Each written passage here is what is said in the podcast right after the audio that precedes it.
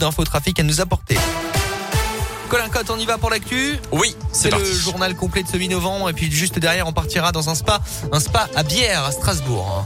Et à la une de l'actualité, aujourd'hui la rentrée scolaire masquée une nouvelle fois dans le département de Haute-Loire. C'est aujourd'hui qu'entre en vigueur le retour du port du masque obligatoire pour les élèves comme dans 38 autres départements, notamment là et l'Isère dans la région Auvergne-Rhône-Alpes, là où le taux d'incidence est supérieur à 50 cas de Covid pour 100 000 habitants.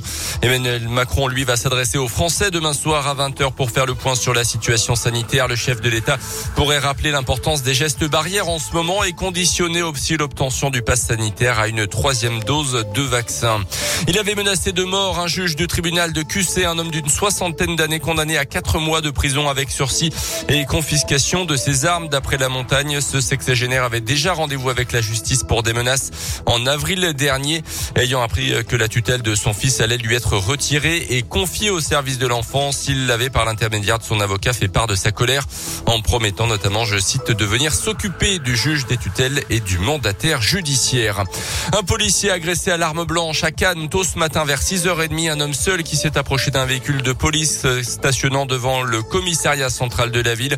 L'individu aurait ouvert la portière du conducteur avant de mettre un coup de couteau au thorax avant d'être à son tour blessé par balle par un autre policier. Euh, Gérald Darmanin, le ministre de l'Intérieur, doit se rendre sur place ce matin. C'est une attente forte des victimes un mois tout juste après la publication du rapport choc de la commission Sauver. Les évêques français réunis à Lourdes annonce aujourd'hui des gestes et un échéancier de mesures pour lutter contre la pédocriminalité dans l'église. Les évêques qui doivent adopter ces décisions dans la matinée lors d'un vote à huis clos en conclusion de plusieurs jours de travail. Une réponse qui se veut la traduction concrète des 45 recommandations de la commission. Euh, selon ce rapport, 330 000 personnes auraient été victimes d'abus sexuels dans l'église catholique française depuis 1950. Les sports avec d'abord du rugby et un dernier succès avant les vacances pour Clermont.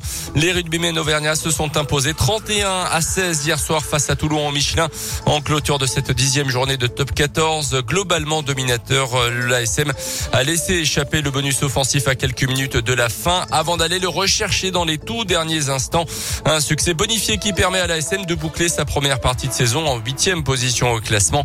Un petit point seulement de la sixième place, synonyme de qualif pour les phases finales donc un bilan contrasté euh, que dresse le demi de mêlée de Clermont, Morgan Parra. Il y a des bonnes choses. Après, bien sûr, il y en a des moins bonnes. C'est sûr que s'il n'y a pas ce faux pas euh, face à Castres, on est, on est dans les, dans les six. Maintenant, on est juste, euh, juste derrière. On est en train de monter aussi. Donc, on sent qu'il y a de, y a bonnes choses à nous de, de continuer et d'y croire. Quand on n'est pas capable de tenir le ballon comme la semaine dernière, on peut pas mettre en danger une équipe. Aujourd'hui, on l'a tenu.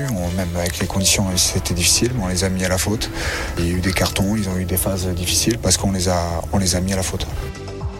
John Gibbs, l'entraîneur de l'Auvergnat, a demandé un petit peu de temps avant de dresser le bilan en expliquant qu'il préférait aller boire une bière avec Franck Azema. L'ancien coach de l'ASM aujourd'hui sur le banc de Toulon a reçu d'ailleurs un accueil chaleureux hier soir au Michelin de la part du public et de ses anciens joueurs.